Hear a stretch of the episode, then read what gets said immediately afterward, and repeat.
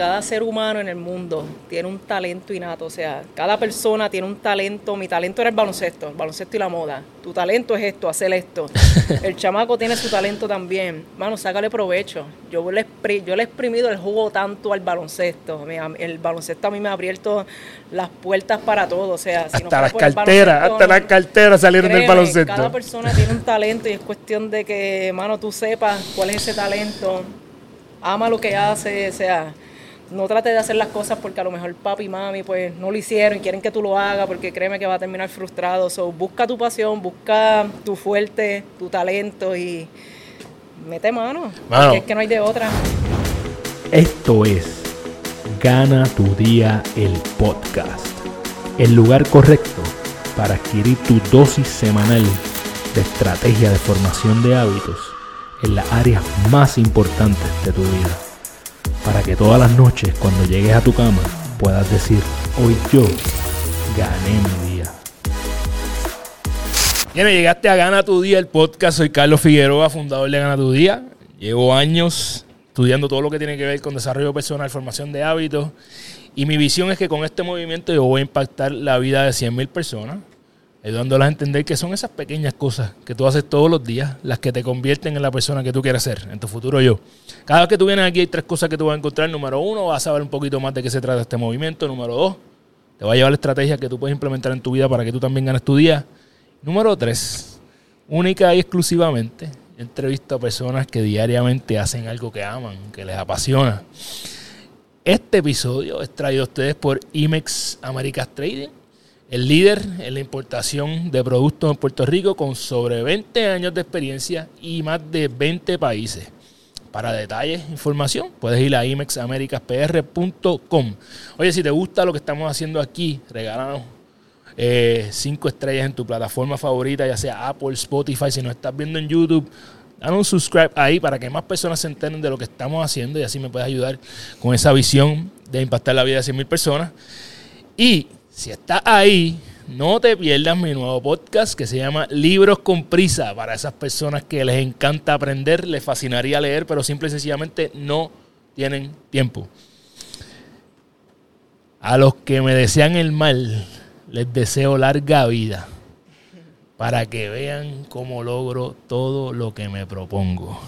Hoy tengo la compañía de una verdadera gigante cuando ha vestido sus mejores telas, eh, estas han tenido los colores rojo, azul y blanco. Y en su cuello, el oro y la plata. Ella, sus sueños los ha escrito en inglés con el Atlanta Dream, siendo la primera mujer nacida y criada en Puerto Rico en llegar a la WNBA. Todavía no he dicho la mitad de su resumen. Ha representado a Puerto Rico internacionalmente, ganando varias medallas de oro y plata como capitana de nuestro equipo nacional femenino. Dentro del 100 por 35 tiene un tripit con la gigante de su tierra natal, Carolina, y dos de esos años fue MVP de las finales. Eh, ya yo me pude ir para casa. Ya yo estoy ready, pero tengo que decirte que actualmente es la asistente de los cangrejeros de Santurce en el baloncesto superior nacional y directora de operaciones de nuestro baloncesto superior femenino. Eh, déjame ver si me queda algo. Eh, sí, ella también es diseñadora de moda y logró una importante victoria junto a nada más y nada menos que la cadena Full Locker. Es un honor para mí tener a la mejor baloncelista que ha dado esta isla, a la GOAT, la verdadera cabra. Carla Cortijo. Yeah, bien, aplauso, Corito. No tenemos público aquí, pero yeah. Contra Carlos, ¿verdad? Que gracias, gracias por la oportunidad de estar aquí en tu plataforma, ¿verdad? De contar mi historia, para que la gente, ¿verdad? Nada, me conozca un poquito más fuera de, lo que ya han visto. Yo estoy... gracias. Mira, tú sabes que yo tengo culillo, ya eso lo hablamos antes de empezar. Y y tengo que decirte tanto hoy, eh, y no te voy a mentir, voy a empezar a contarte algo. Y es que yo me estaba preparando para esta entrevista anoche. By the way, esto fue de ayer para hoy, literalmente. No, literal, yo, a veces pasan situaciones. Yo te estaba contando antes de empezar a grabar que yo un día te tiré, yo creo que fue por Facebook o algún lado. Y yo dije, mano, Carla Cortijo en mi podcast. Y nunca recibí respuesta, pero no te culpo porque probablemente te tiré por la red social que no era. ya tenemos que darle las gracias a nuestra amiga Xiomara Ríos. Xiomi, ¿Verdad? un beso grande, gracias por hacer que esto fuera posible. Y es que te conocí ayer y ayer dije que se joda, déjame tirarle a ver qué pasa. Y ella dijo que sí, estamos aquí hoy haciendo los arreglos. Gracias por eso. Y no te voy a mentir, estaba empezando a contarte que anoche cuando me estaba preparando para esto, tenía una mezcla de emociones bien grande. Como que esos sentimientos a flor de piel. Y era una mezcla de un orgullo cabrón. Verte a ti en la cancha con uniforme, con la bandera de Puerto Rico, ver fotos tuyas. Y al mismo tiempo me, me llenaron emociones de rabia. Eh, porque pienso que no es justo que mujeres como tú no tengan las oportunidades que merecen. Claro.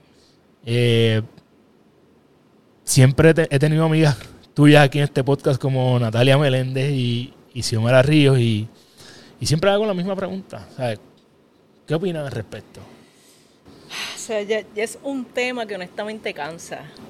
De verdad, cansa, es frustrante, ¿verdad? Porque pues desde años y años y años atrás se ha visto la desigualdad contra la mujer, ¿verdad? Este, desde que yo, desde que yo empecé a jugar baloncesto, lo veo viviendo, ¿no? Este, desde las diferencias. Yo recuerdo que cuando yo empecé a jugar, yo jugaba en cancha sin techo y como que yo veía a los hombres que jugaban en canchas bajo techo. Tabloncillo.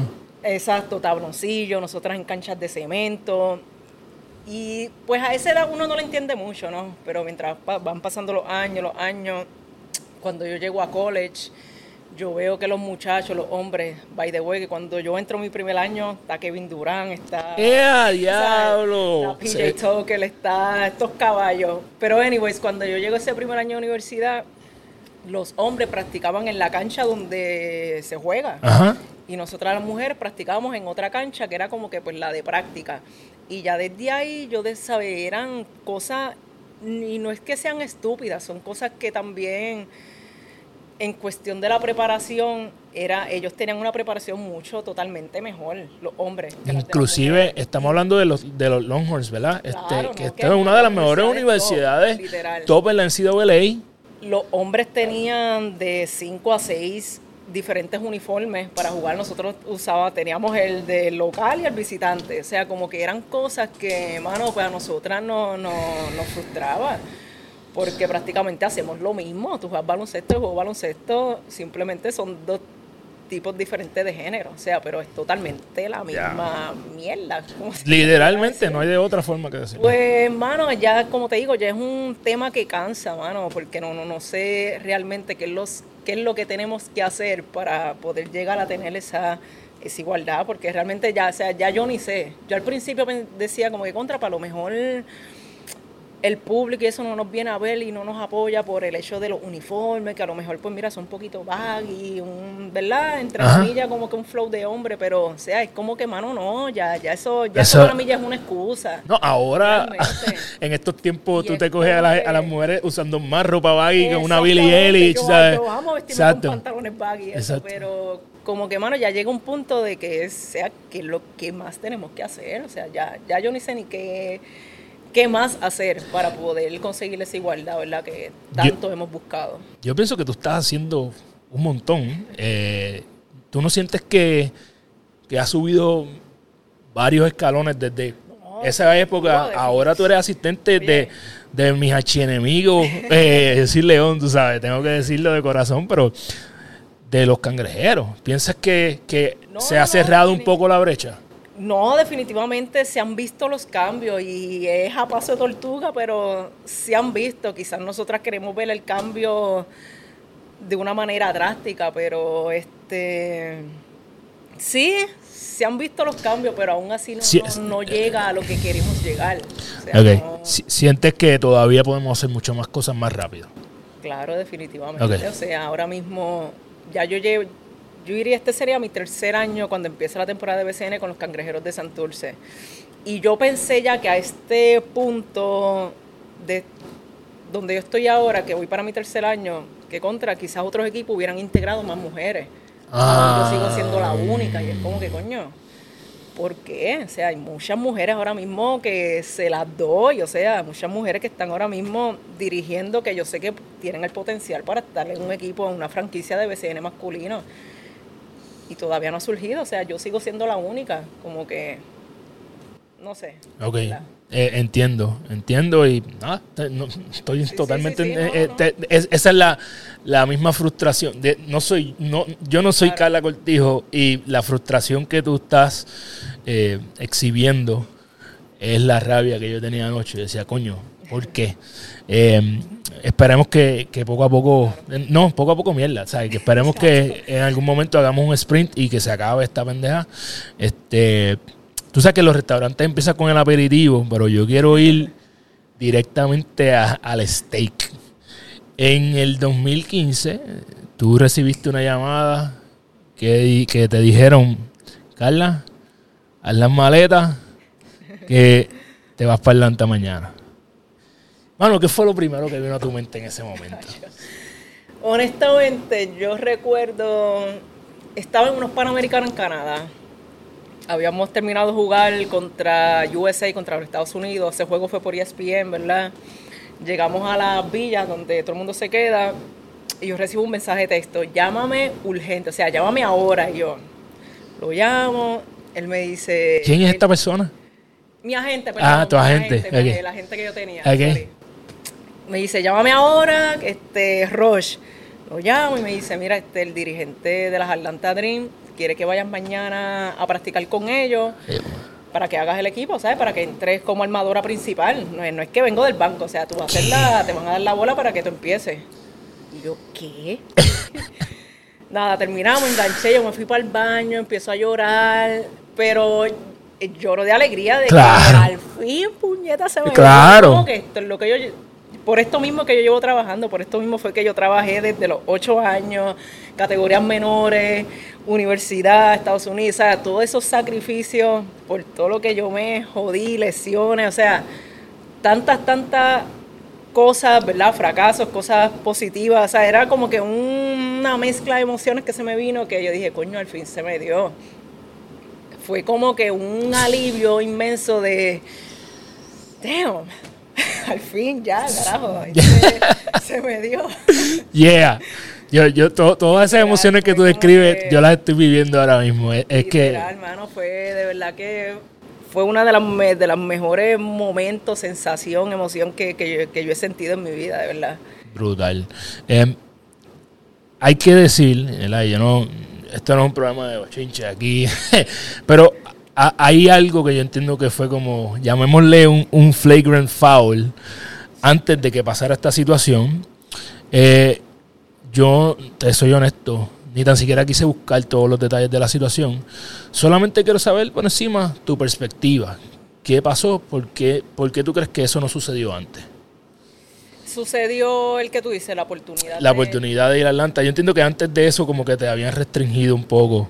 No, ok, bueno. Realmente cuando yo me gradué de universidad, mi plan era ir a WNBA, estar Directo. en el draft. Ese era como que mi meta. Eh, yo pasé por varias lesiones. Mi último año de high school me partí la Ah, izquierda. rodilla, sí. Mi primer año de universidad yo no lo jugué. Este, so, mi último año de universidad, mi cuarto año, el último, último juego, yo me fracturé este dedo. ¿Ok? Cuando se acabó ese juego, al tercer día yo recibo una llamada del coach que estuvo en Atlanta, el que me llamó, pero estaba en Los Ángeles. Ok. Él me llamó, me dijo, mira, ¿La Sparks? este, ajá, de los LA Sparks, Wow. el mismo coach, Michael Cooper, me llama y me dice, Duro, vaya, vaya. sí, me dice, Carla, este, tú estás ready para que venga para los tryouts de los LA Sparks, porque, ¿sabes? Me, me gusta tu flow, me gusta como armadora y te quiero hacer una invitación personal, porque yo sé que en el draft no te van a coger. Yo dije, no puede ser. Yo estoy fracturada, ¿sabes? Tengo un dedo que se me va a tomar como dos meses de recuperación. Y ahí mismo yo le dije, casi llorando con un taco en Eh, la no. garganta. Yo le dije, bro, hermano, este, no puedo. O sea, yo me acabo de fracturar un dedo, me acaban de operar literalmente hace un día. Fue el día anterior que me operaron. Este, no puedo ir. O sea, y él dijo, diablo, pues nada, como que en otra, será en otra ocasión. Y yo, coño, no puede ser. Yo, frustración total. Después de ese último año mío, yo me retiré por dos años. Eso fue, yo terminé 2009 universidad. Estuve 2010 y 2011 sin hacer nada. Estuve en Texas trabajando para el Boys and Girls Club, pariciando, comiendo. Yo, yo estaba chilling, yo estaba ya totalmente. Yo enganché los tenis. Yo no quería saber de baloncesto, de verdad. me frustró mucho, que en verdad no, ya, como que lo dije, se acabó. Pues este, en el 2011 yo decido como que regresar a Puerto Rico, ya me cansé de estar en Texas, en Austin, quería estar como, como con mi familia otra vez. Y cuando regreso otra vez a Puerto Rico, pues me llaman para integrarme a la selección. Y yo como que coño, no, o sea, no quiero, yo no quiero saber, estaba gorda, las rodillas me dolían, como que en verdad no tenía ningún tipo de preparación física ni mental para volver otra vez a, a jugar. Pero nada, como que yo dije, mira, déjame ir y ya para que me vean. Y después les digo, mira, ya no voy más. Pero cuando voy a esa práctica ese primer día, ya tú sabes que la ven. Eh, me imagino. Me imagino. Las cosas pasan por algo y ya a partir de ahí, pues yo como que me enfoqué otra vez. Ok, si a mí no se me dio esa oportunidad en el 2009 cuando quería, pues voy a trabajar para esto. O sea, voy a estar puesta para esto. Y desde el 2011, cuando entraron a la selección de Puerto Rico, ganamos medalla, medalla de oro en los Panamericanos en México. Seguí en los centroamericanos, este, premundiales, esto y lo otro. Seguí dando bandazo por ahí, ¿verdad? Como que preparándome para, para cuando llegara mi momento. Yo seguí entrenando fuerte, ya las rodillas pues no me dolía, me sentía física y mentalmente preparada para, jugar WNBA.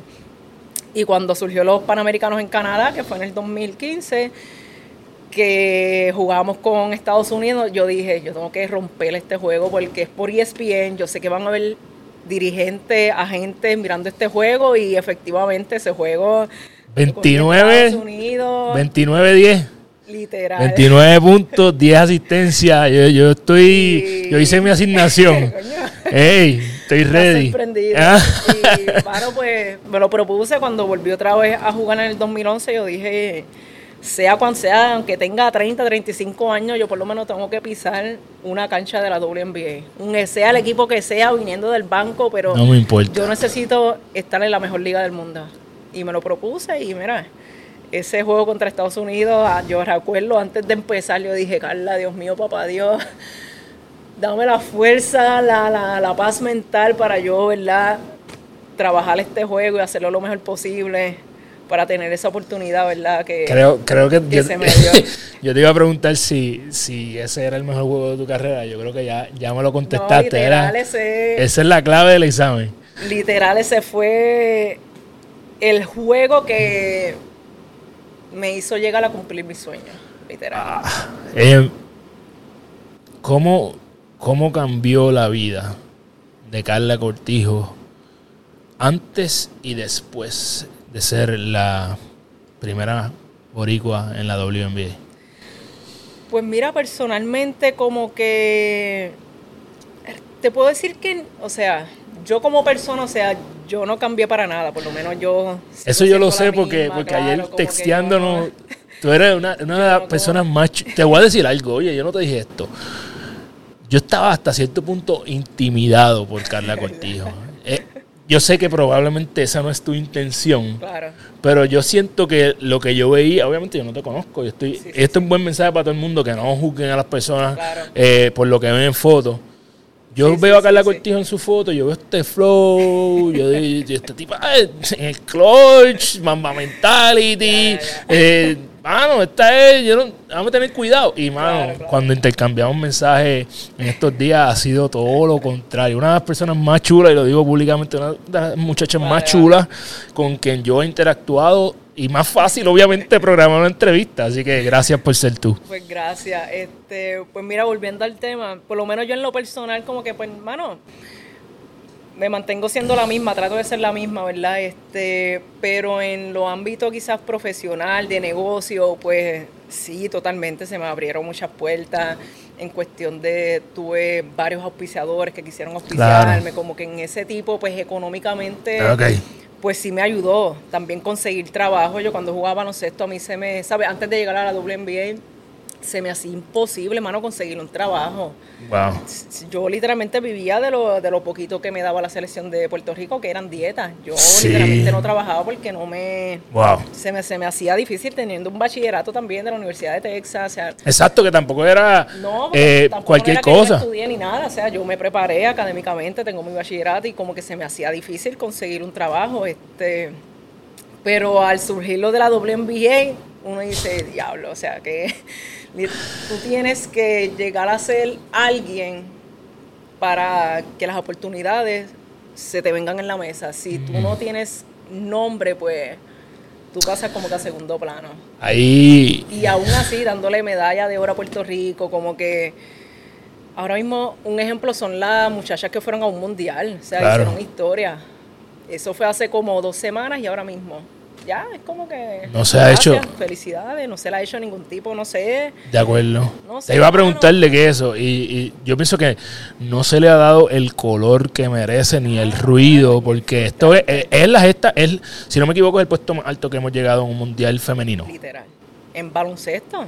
Exacto. En baloncesto, punto. en, en baloncesto femenino o masculino. Literal, literal. Eh, esto es otra cosa. Este, este, este episodio. Es, triste, ¿no? Porque en Es encabronante. Sí, mano. Hasta lo que es lo que es República Dominicana, esos atletas, el equipo nacional de voleibol femenino, esas mujeres las tienen, por eso son uno de los mejores equipos mundialmente. Pero porque se le dan ese trato. Ya aquí, como te dije, la selección de Puerto Rico jugó varias semanas atrás y ya no sabemos de ella. Es como que, pues nada, gracias a Dios y cada cual por su lado. Y es como que, coño, mano, hay que ayudarla. Muchas de estas jugadoras no tienen trabajo, como que. Yo sé que de cierta manera se, se le puede aportar un poquito más. De hecho, y no quiero, no quiero aportar a tu frustración, pero para mí, cuando, nuevamente, cuando yo estoy preparándome para esta conversación, el 29 y 10 de Carla, para mí es el equivalente a Puerto Rico contra el Dintrim Arroyo. Eso es. Sí, sí, sí. ¿sabes? Y, y deberíamos, qué bueno que estamos aquí, deberíamos seguir resaltando y resaltando y resaltando a las Carla Cortijo eh, que tiene Puerto Rico y a los equipos como el femenino que nos están dando... mu- las mujeres de Puerto Rico son Todas. la gloria Literal. de nuestro deporte ahora mismo. Y no quiero minimizar a los hombres, pero las mujeres de Puerto Rico en los últimos 10 años han sido la gloria del deporte boricua. Eh, that's it. As, as simple as that. Lo has dicho. Eh, ay, mi madre. Eh, te- tengo una pregunta de, de NCAA, me, me pareció curioso y no, no tengo la historia. Que en, el- en ese primer año freshman, si no me equivoco, tuyo, fresh woman, yo no sé por qué carajo le dicen freshman, ¿verdad? Es fresh woman. este, este, eh, fue, tú fuiste eh, All eh, Big 12, ¿verdad? Equipo. Sí, este, ese primer año yo no lo jugué. Exacto, el, el- primer año en, en estadística, ¿verdad? exacto. Le llama, ¿cómo le llaman? Refla, eh, Redshirt, redshirt, redshirt. exacto. Ese primer año. Que fue que tú no lesión. jugaste primero por lesión, entonces tu Pues segundo año es tu año eh, eh, freshman, como quien dice. Y no hay, una, hay algún tipo de historia detrás de que tú por poco te vas para otra universidad. Sí, ok, lo que pasó fue que creo que fue mi segundo o tercer año, la dirigente que me reclutó pues se retira, como que ya no, no iba a dirigir más, ya era una doñita, era, era bastante mayor, pues ella decide retirarse.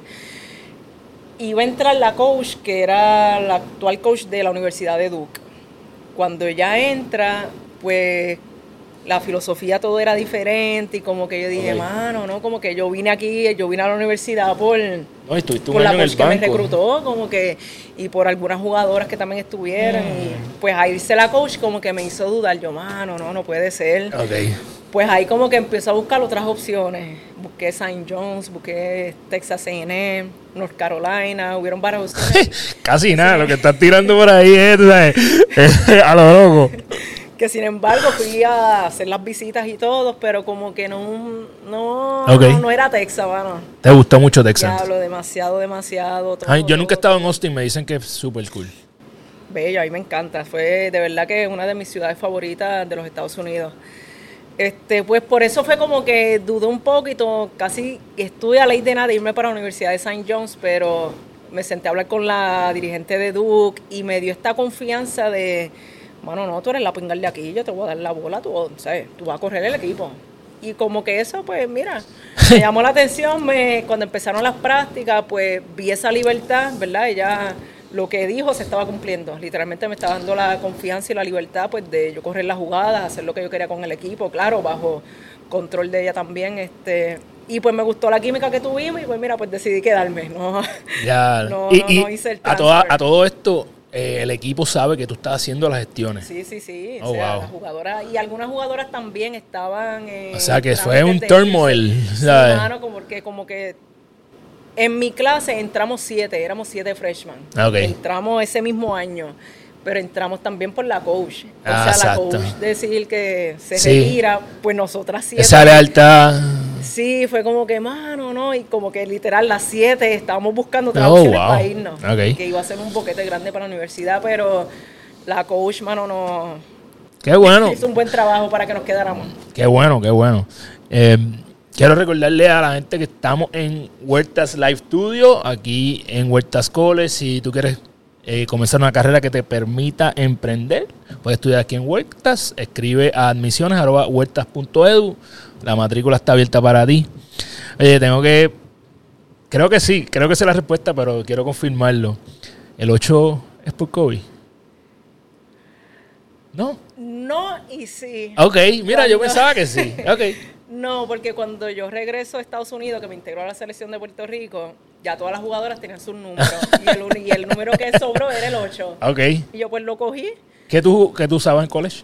El número 3. El 3. Sí, era por Iverson. Yo fui Ah, fan de Iverson wow. full, Hace mucho full, sentido, hace full, mucho, mucho full, el sentido. flow del juego de él, o sea, Hace mucho sentido, claro que sí. fue- bueno, además de Jordan y eso, pero como cuando yo vi a Iverson, él cambió el estilo de juego en cuestión de Ok. el dribeo, Ya, no, su, su otra era, definitivamente. la forma de vestir, todo eso, pues nada, este, pero el 8 fue por eso mismo, porque fue el número que sobró.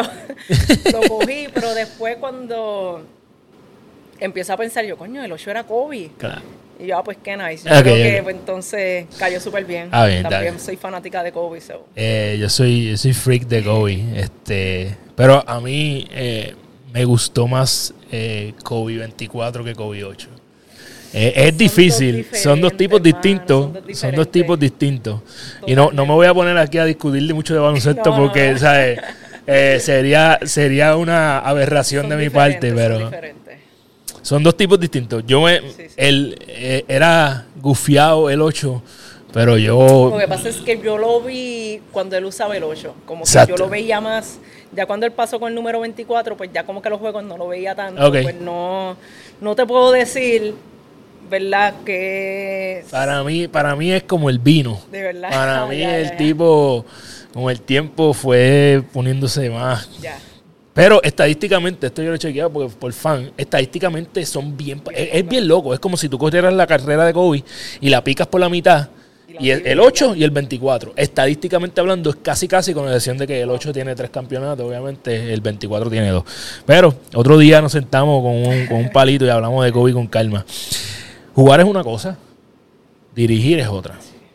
Eh, en el 2017 diriges la selección femenina. Estuve de asistente. Asistente, por ahí. exacto. Eh, tú eras una chamaquita y estabas Sí, ya sí. en esa... eh, ¿Cómo es, cómo cambia? ¿Cómo es la transición de Carla Cortijo, jugadora, a Carla Cortijo, la coach? Pues mira, cuando me retiro, yo realmente como que no sabía, no tenía en planes dirigir, como que era algo que lo tenía pensado, pero no de hacerlo de instante. Pero nada, Jerry Batista me llama, me ofrece la oportunidad, mira, vente de asistente para que vaya, le vayas cogiendo el piso y eso, este, pues estoy de asistente con él en un torneo en Islas Vírgenes, no recuerdo si fue un centro básquet, un, era un torneo. Pues cuando estoy allí con ellas, es totalmente diferente. O sea, ser jugadora a ser coach, o sea, son dos polos opuestos. Es- o sea, para nada, o sea, es, es bien diferente. Eh, luego que pase ese torneo, pues yo decido como que darle un stop al baloncesto como tal, realmente. Yo después del 2017 hasta hasta que pasó lo de los cangrejeros de Santurce, pues yo ahí yo estaba este, full dedicada a la moda. Diseño. Estaba, estaba en eso. Pero cuando el de los cangrejeros de Santurce, René Morales, me llama, ya yo estaba otra vez envuelta en lo que es el baloncesto, estaba dando campamento, estaba de skill coach, trainer, este, entrenando a varios jugadores y eso. Él me llama, ofrece la oportunidad y le digo que sí, porque ya como que estaba en esos planes. Cuando me integro a los cangrejeros de Santurce, de verdad que me enamoré, me enamoré de, de lo que es la estructura, de cómo estar en una franquicia grande, ¿no? Con unos dueños, Claro. que es Bad Bunny, Yomi, o sea, por lo menos en los cangrejeros de Santurce, la estructura, la disciplina, todo, como todo se corría allí, me encantó. Las prácticas también, yo estuve al principio con el dirigente argentino, con Che, Ajá. y el venezolano, también estaba Larry Ayuso, y la estructura del argentino fue bien diferente a la de Larry. Larry es como que el flow del de dirigir es un poquito más de guerrilla, más de, ¿sabes? De jugar. Más de su estilo.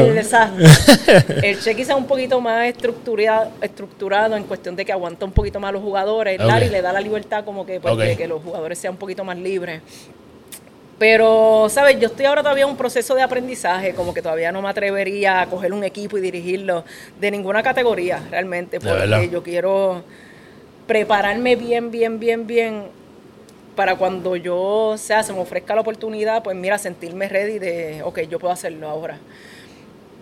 Ahora yo estoy con lo que es Iván, Calcaño, Bandy Cancel, o sea, Calcaño, Jan, o sea, Calcaño es uno de mis favoritos de, de todos es los un tiempos. profesor, o sea, él es un... Exacto. Que mucho he aprendido con ese tipo, o sea, es algo estúpido.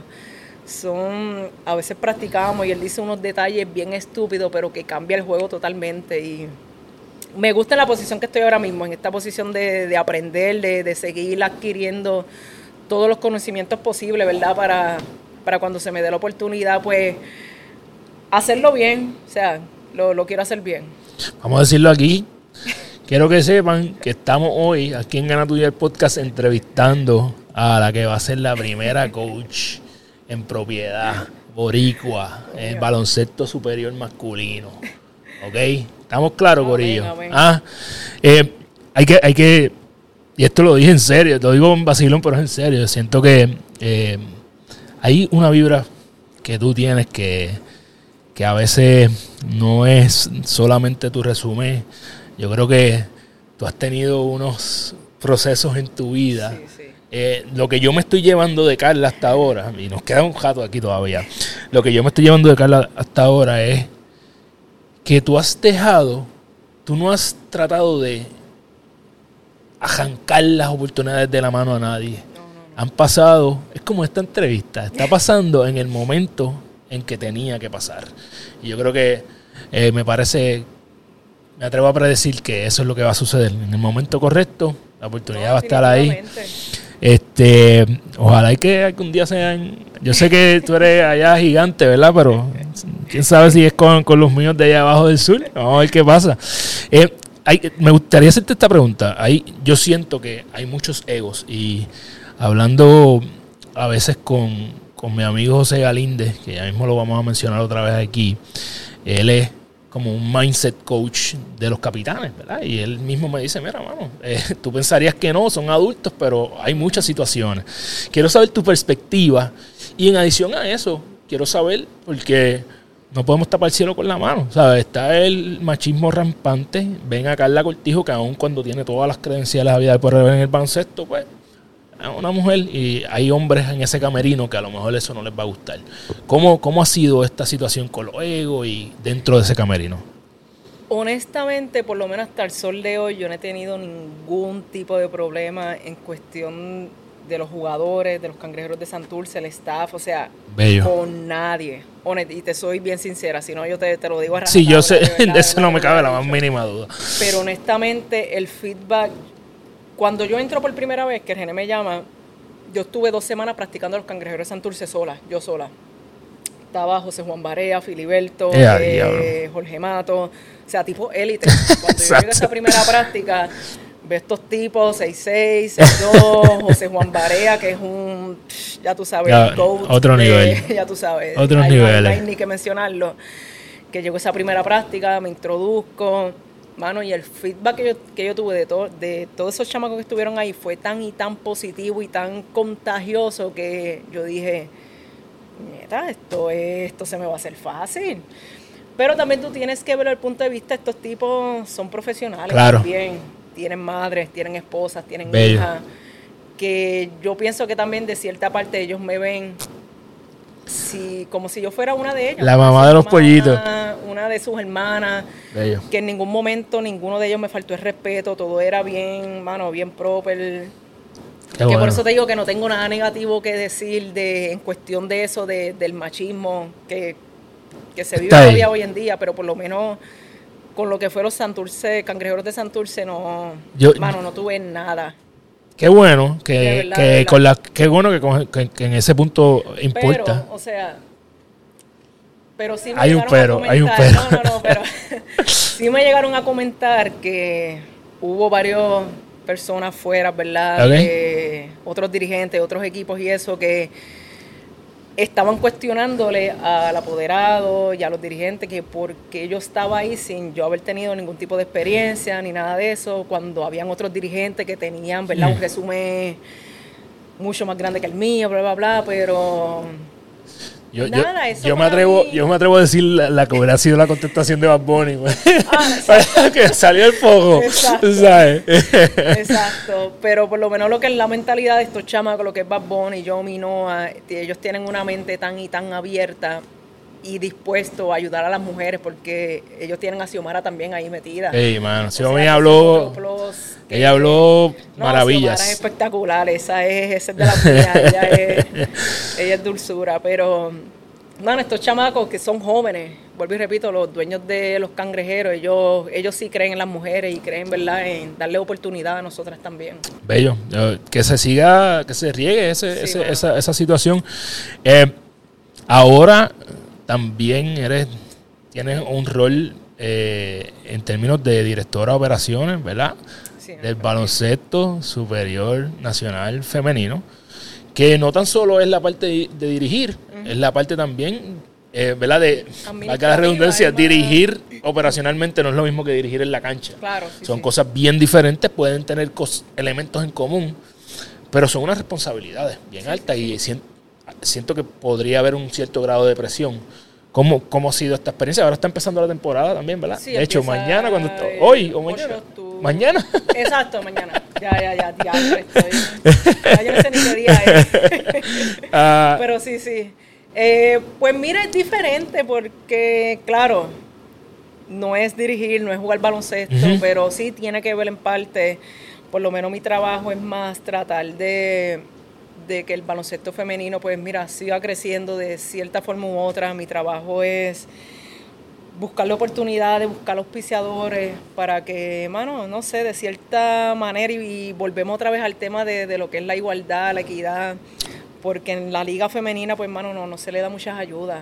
Tú ves Sí. ahora, yo quisiera que uno de estos reggaetoneros, alguien trapero, se involucrara. Anuel lo hizo el año pasado, pero como que no sé, eso quedó, ok. no sé, quedó como que en nada, pero no sé, quisiera que las mismas oportunidades que se le están dando al baloncesto masculino, pues que dos o tres de estos chamacos se pudieran también involucrar en el, en el femenino y no en el baloncesto, en el deporte en general, porque hay más deporte, o sea, está voleibol, está béisbol, está... Oye, y hay inversionistas, este, conoce- sé conocemos a uno, hay. conocemos a uno que, que estuvo, que al momento que está saliendo esto, estuvo la semana pasada en el Coca-Cola Music. Vamos a, a ver si él. Bueno, pues ojalá, ¿verdad? Este, se, se pudiera integrar de una forma u otra a lo que es el baloncesto femenino. Y pues ese es mi trabajo. Estoy tratando de buscar la ayuda. Yo estoy también lo que es Junior NBA. Yo trabajo en el programa de Junior NBA. Yo te he visto dándole cátedra a los chamaquitos que se ponen a jetarte en las canchas. y le ponen a, a partirle los tobillos ahí, hacerle. No, no, se las buscan, se las buscan. tema, Pero también tengo conexiones con algunas jugadoras de WNBA que están interesadas en aportar también en la liga. So, Hay que sacarle trabajo, provecho a esta pendejada. Sí, yo sé, yo sé, mano, y estoy, estoy tratando, de verdad, de, de, de alguna forma u otra, Bueno. pues ayudar al baloncesto femenino. Usted está haciendo muchísimo. Este, yo creo que tú no estás tratando, tú estás haciendo y hay que darte crédito y hay que fácil, también, hay que tener paciencia, ¿verdad? También, ¿verdad? No te va, no te podemos tirar fácil. todo el peso encima. Yo creo que tú lo que está, lo que está en tus manos, No, claro, no, y Está. también tengo un grupo de trabajo, Xiomara también está involucrada Claro. en el baloncesto femenino, está Gaby Miranda, Jorge Otero, Jan, o sea, hay mucho, hay muchas personas involucradas que créeme que están tratando para que esta liga, ¿verdad?, tenga esa equidad que estamos buscando. ok. Eh, y yo tengo que también no ser el más, eh, como porque estoy al frente de una cámara, yo tengo que también aportar como fanático, ¿verdad? Este, si yo no voy a la cancha, ¿cómo vamos a, cómo vamos a, a poder apoyar esto? Así que ahí está, tirándome al medio aquí al frente de las cámaras yo también, ¿verdad? Porque no me quiero pintar como el más benefactor Sí, sí, cuando no sí, lo estoy siendo. Eh, esta entrevista estaría incompleta si no hablamos de moda. Ah, este, yo te digo, otra parte que me, que me emocionó ayer demasiado fue ver eh, uno de los videos y yo no sé todo el contexto de la historia, quisiera por lo menos contar un, fragmento de ella, de cómo fue que llegaste a esta colaboración, eh, ¿verdad? Con, con Full Locker.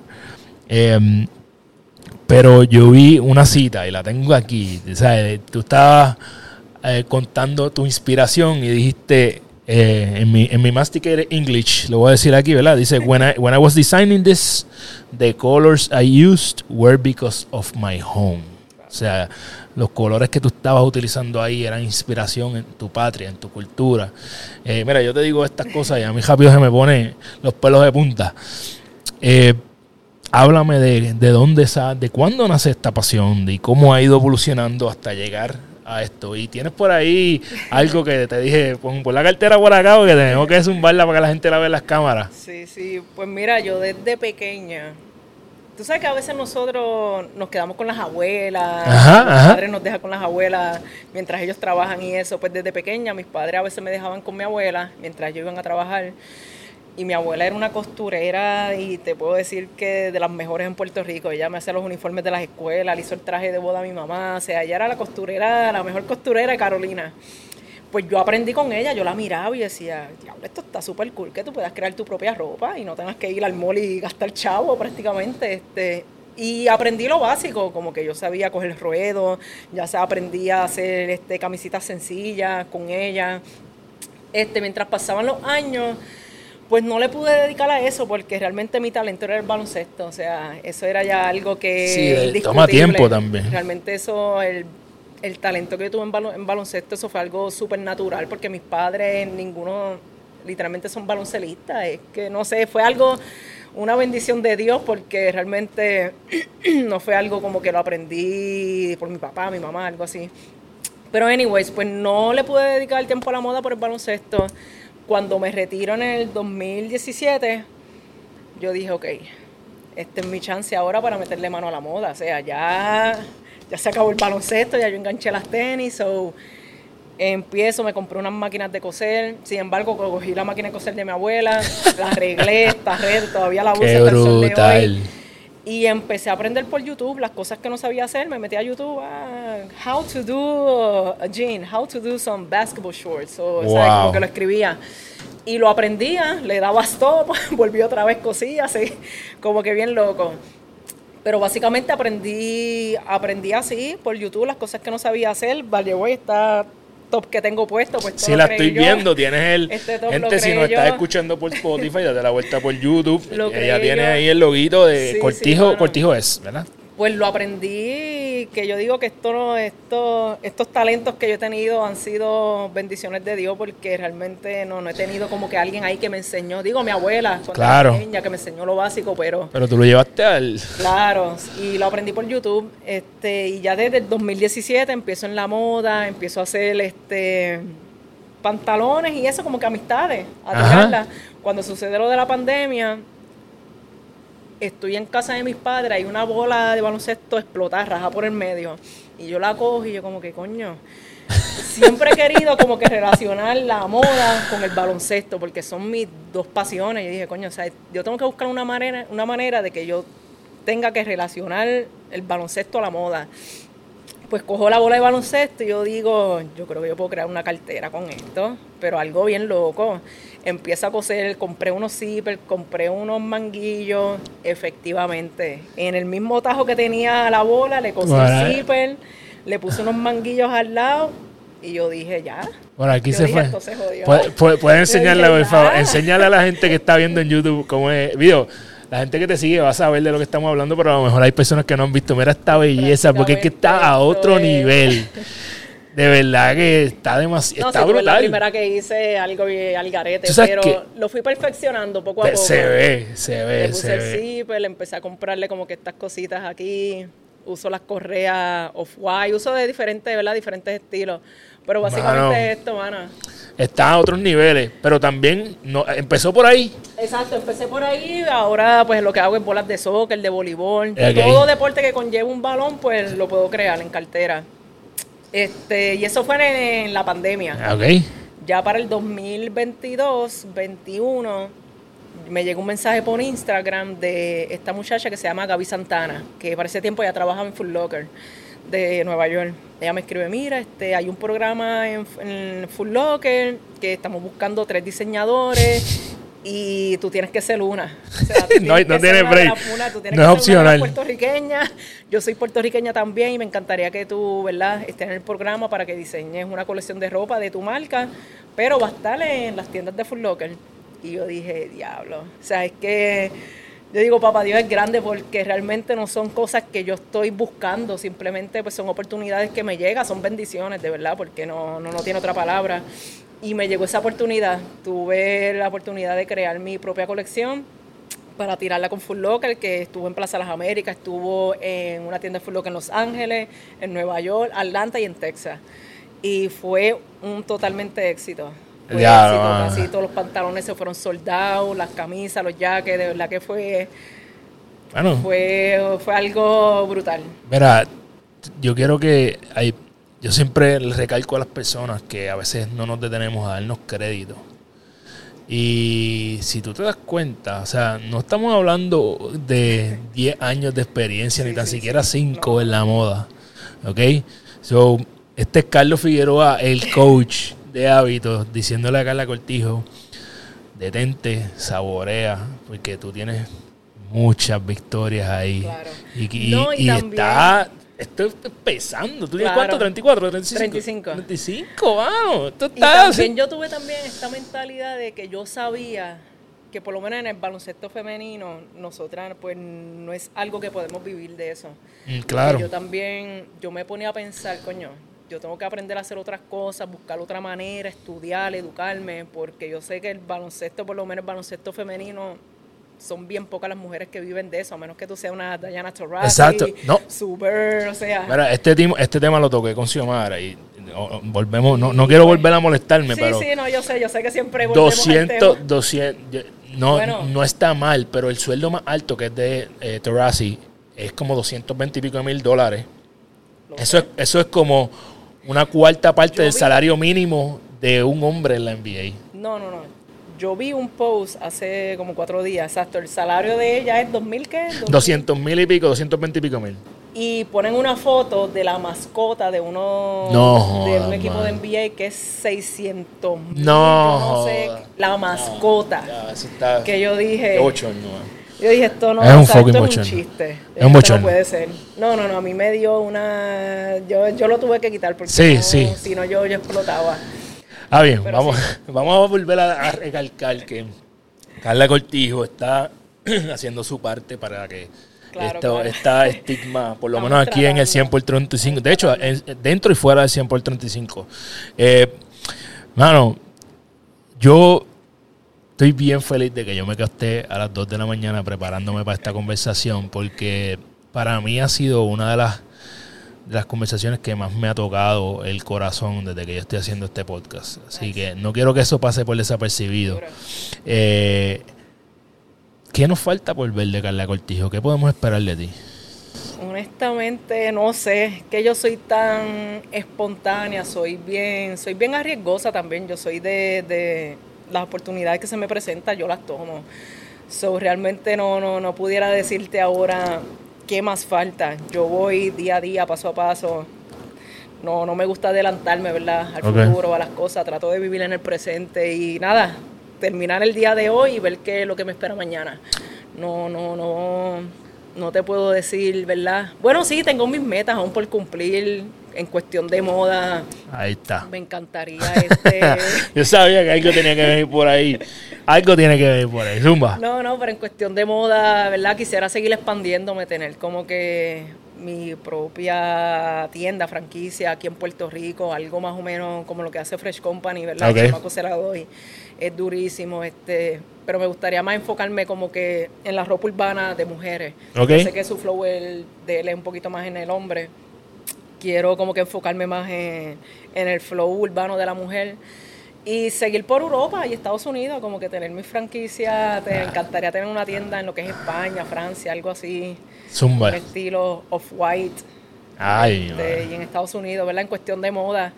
Y en baloncesto, pues, mano, dirigir. Me encantaría dirigir. Ya lo dijimos, eso va a pasar. Realmente, por lo menos, mi meta es dirigir WNBA, sea de asistente, dirigiendo. Ah, ya no, algo. la que no tenía meta, la que no tenía meta, ahora de momento ¿Verdad? me saca. Espérate, déjame No, sacar claro aquí la. WNBA. Aquí está. Ah, llegué con la Digo, WNBA. ¿verdad? Eso es paso a paso, pero ese es como que sería mi meta ya en cuestión de en baloncesto. Ya yo creo que ya eso sería lo último y ahí ya sería ya mi fin en baloncesto. Ay, bendito sea, está. Carla Cortijo está calentando motores, mi gente. Ella está, tú sabes, cuando, cuando yo era chamaquito que jugaba baloncesto, que te ponían a hacer lo del tobillo. Eh, eso todavía lo hacen, Sí, eso lo hacen. Eh, tú estás en el tobillo todavía. Después de eso ya, te ya. ponían a hacer lo de esto. Eh, tú estás ahí, los ahí tú estás. Tú estás ahí todavía. Hay que hacer una historia antes de que nosotros terminemos este podcast. Y es que ya al día de hoy, donde está, donde esto está saliendo al aire, eh, ya tú vas a haber estado en un, en un, en un embeleco que Xiomara y yo te metimos. Ay, no. Este, No, Xiomara, yo, deja que yo coja a Xiomara. literal. Xiomara me ha puesto a prueba estos últimos días que deja que yo la coja, deja que yo la vea personalmente. Era literalmente eh, entre Xiomara y yo confabulamos para que eh, Carla Cortijo estuviera en el Coca-Cola Music Hall en Desenmascarando el Fracaso con José Galíndez. Esto lo teníamos calladito hasta que pasara ese evento. Obviamente no podemos reaccionar a qué pasó ahí porque no ha pasado aún. Pero eh, habiendo tenido esta conversación, yo estoy súper feliz de que eh, José haya aceptado mi sugerencia de que tú tenías que estar ahí y de que obviamente Xiomara... eh, esto fue, vamos, fue la esto fue tan rápido, esto fue como que, Xiomara, de casualidad tú conoces a, a- Esta fue mi pregunta por texto y lo tengo por ahí. Le dije, ¿cuán cercana tú eres a Carla Cortijo? Ella me, ella me dijo, esa es de las mías. Y yo dije, bueno, esto es lo que te tengo. Y, mano, eh, estaba contándoselo aquí a, a Oni ahorita. Eso fue como a las 12, a la 1 ya yo había hablado contigo, a las 4 de la tarde tú habías hablado con José, a las 6, 7 de la noche eso estaba ya en las redes sociales. Y pues, estoy, qué bueno. Eh, vamos, yo, yo voy a estar allí en una de las primeras filas de frente, así que estoy loco por ver que ese, ese caballete también eh, desenmascar el fracaso junto a ti, porque evidentemente eh, hay que sacarle chispa a todo esto. Antes de hacerte la última pregunta, Carla, ¿dónde te podemos conseguir? ¿Dónde podemos conseguir tu ropa? ¿Dónde Claro. conseguimos? Bueno, pues por lo menos en las redes sociales, la mía personal es Carla Cortijo Sánchez, o puedes poner Cortijo y el número 8. Cortijo 8. Exacto, y la de la ropa es Cortijo Sánchez Design. Corti- En Instagram, en Facebook y en el www.cortijosánchez cortijosanchezdesign.com ahí está y podemos conseguir Sí, cartera tengo que tener cartera. cuidado cuando mi esposa vea este episodio porque ella es loca con las carteras entonces de, o sea, ya me, me- ya me, ya tú sabes apretado este bueno Carla ganar tu día hacer las cosas que te convierten en esa futura coach eh, de la WNBA en esa eh, diseñadora de moda que tú te quieres convertir. ¿Cuáles son esos 3 a 5 hábitos que tú haces todos los días para que cuando tú llegues a la cama puedas decir hoy yo gané mi día? Wow. Bueno, tan pronto yo me levanto, siempre oro y le doy gracias a Dios, ¿verdad? Por otro día más de vida. Lo segundo es, hablo con mis padres, con mi mamá, con mi hermano, con mi mejor amiga, siempre es mi psicóloga. Siempre me desahogo con ella por las mañanas, por voice, por mensaje de texto, como que siempre chequeo en los míos, ¿no? Que estén bien. Lo tercero, baloncesto. O sea, tengo que, aunque sea tirar tres chuletas. De verdad, de verdad. Tengo que hacerlo, definitivamente. Ay, tengo que que hacerlo. tres chuletas, chacho, qué Sí, caripera. pero, ¿sabes? Ese es mi ejercicio, ¿no? Ese Bello. Es mi, Está súper shape, by the mi workout como tal. Cuarto es impactar a la juventud. Yo soy maestra en la escuela del deporte, so siempre tengo que aportar mi granito de, mi granito de arena a lo que es la, ¿verdad? la juventud de Puerto Rico, porque esos son los que se van a quedar con este país, ¿no? Esos son los que van a meter mano y echar a Puerto Rico para adelante. Y quinto, este, comer, descansar, tirarme en la cama, mi, mi tiempo de, de meditación, relajación, Netflix. Ya ese es como que mi último ya hábito, que cuando estoy en la cama dije, coño, ok, hice las cosas que tenía que hacer, fui productiva hoy, puedo dormir tranquila. Bello. Metemos mañana, empezamos mañana otra vez. ¿Qué les puedo decir, Corillo? Esto ha sido una conversación a otro nivel con, con una, una verdadera prócer de mi isla, este, con la, la verdadera GOAT y un ser humano especial. Gracias por, por decirme que sí. Me hiciste, ya yo gané mi día, mi semana, mi mes, eh, el quarter, ya yo gané el quarter. Este, mano, siempre quiero terminar con varias cosas. Primero quiero darle las gracias a mis amigos de woodbrandpr.com por el, el apoyo. Eh, hay algo que yo no te dije. Yo tengo esta gorra aquí. Esto es para, esto es para Carla. Y tengo que. tengo- las personas que, que estén Qué viéndonos en. YouTube. Pero mira esto. Yo te, yo, yo te voy a poner. ¿Sabes que yo llevo dos días jodiéndote? Pues te voy a añadir una más. Yo, yo dije, yo necesito, yo, yo tengo que conseguir una bandera, una bandera de Puerto Rico para regalarle a Carla. Pero al mismo tiempo dije, mano, esta no es tan Carla porque falta el toque de ella. Así que yo te regalé una gorra plain con la bandera de Puerto Rico y mi reto para ti es convierte esto Ay, en el. Carla Cortijo Style. Gente de Woodbrand que me están viendo, vamos a ver qué sale de aquí. A lo mejor de aquí sale un Carla Cortijo con Woodbrand. Entonces, nada, yo la voy a dejar ahí. Esto es para ti. Eh, ay, se, se cayó, pero rebotea, rebotea ahí, no te preocupes.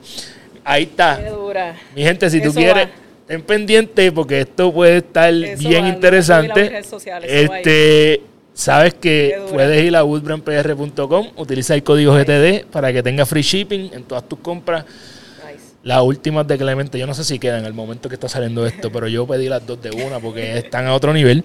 Y también siempre termino diciendo, ok, ¿qué yo me llevo? De aquí yo lo que me llevo es, es puras joyas. Pero tenemos que hacer hincapié en la desigualdad que hay. Tenemos que hablarlo, tenemos que mencionarlo porque es la única forma en que vamos a estar más conscientes y como yo mismo, yo mismo me hice consciente de que si yo quiero en realidad ser apoyo para Carla Cortijo y las próximas Carlitas Cortijo que vienen por ahí, ¿qué es lo que yo tengo que hacer? Pues papito, ve a la cancha.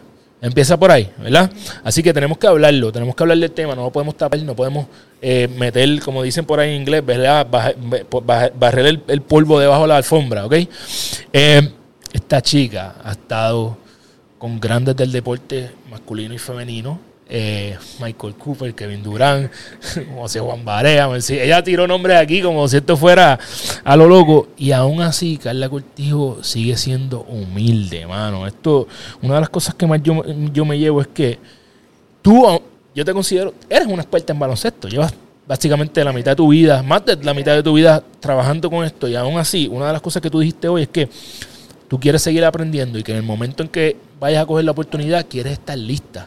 A veces nosotros no estamos dispuestos a sacrificarnos, queremos ser los mejores de una, queremos estar en el tope sin, sin- sin- es como yo digo, queremos que todo el mundo quiere ir al cielo, pero nadie quiere morir. Exactamente. Entonces, creo que necesitamos entender que toma tiempo aprender, hay que dedicarle el tiempo que requiere, hay que tener no es que no tengas hambre y no es que no quieras ser el mejor, es que tengas la humildad para reconocer que te falta aprender.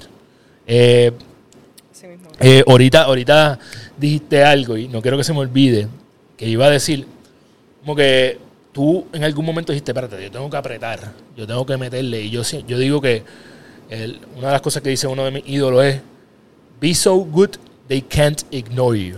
¿Verdad? Eh, sé tan bueno o tan buena que no puedan ignorarte. ¿Qué mejor ejemplo que este? Nadie puede ignorar lo que Carla ha hecho. yo siempre digo que cada ser humano en el mundo tiene un talento innato, o sea, cada persona tiene un talento. Mi talento era el baloncesto, el baloncesto y la moda. Tu talento es esto, hacer esto. El chamaco tiene su talento también. Mano, sácale provecho. Yo le, yo le he exprimido el jugo tanto al baloncesto.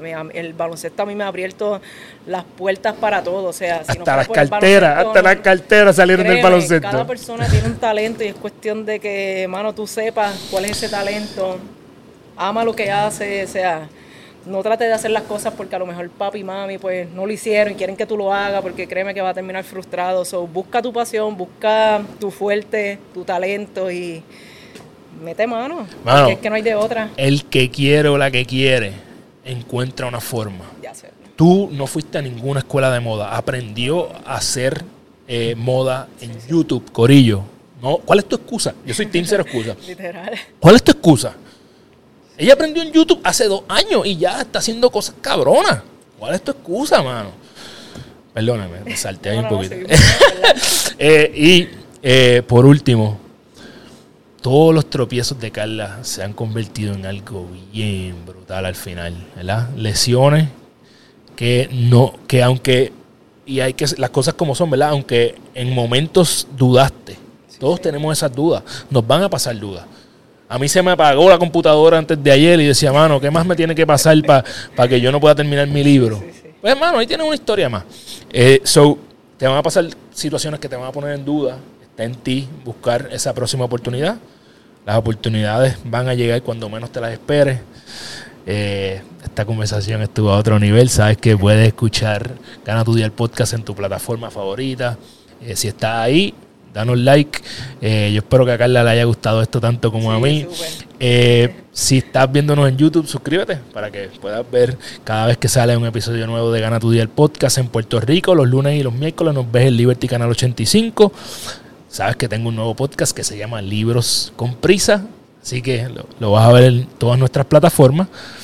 Estoy dando mentoría individual a personas que quieren eh, fortalecer eh, sus metas y crear estrategias para cumplirlas. También tengo talleres para empresas y últimamente me están llamando mucho para hacer eh, eh, eh, charlas, ¿verdad? En diferentes eventos. Así que me puedes conseguir en todas las redes sociales, Carlos Figueroa PR, también Gana Tu Día y carlos arroba ganatudía.com. Aquí en este episodio, en, el, en, lo- la descripción, vas a encontrar el link para que te anotes en la lista de espera de mi próxima ruta ganadora. Si no sabes de qué es eso, escríbeme, yo te explico un poquito más. Nada, no sé qué más. Esto estuvo a otro nivel. Recuerda que eres la única persona responsable de todo lo que pasa en tu vida y que la forma en que cumples tus sueños es desarrollando los hábitos que te acercan a ellos porque eres tu hábito. Diariamente toma las acciones que te acercan a tu futuro yo para que cuando vayas a la cama todas las noches puedas decir, hoy yo gané mi día. Qué dura. ¡Yeah! ¡Coño! ¡Venga! Diablo, papi, no pares de grabar esa pendeja ahí. Esto estuvo demasiado, cabrón. No, Ya lo van a botar de vuelta. Yo espero que no haya nadie ahí. ¿Por qué? Que queden clase. Ah, ya clase. Ya lo, Carla, gracias. No, gracias a ti, de verdad. Me gustó.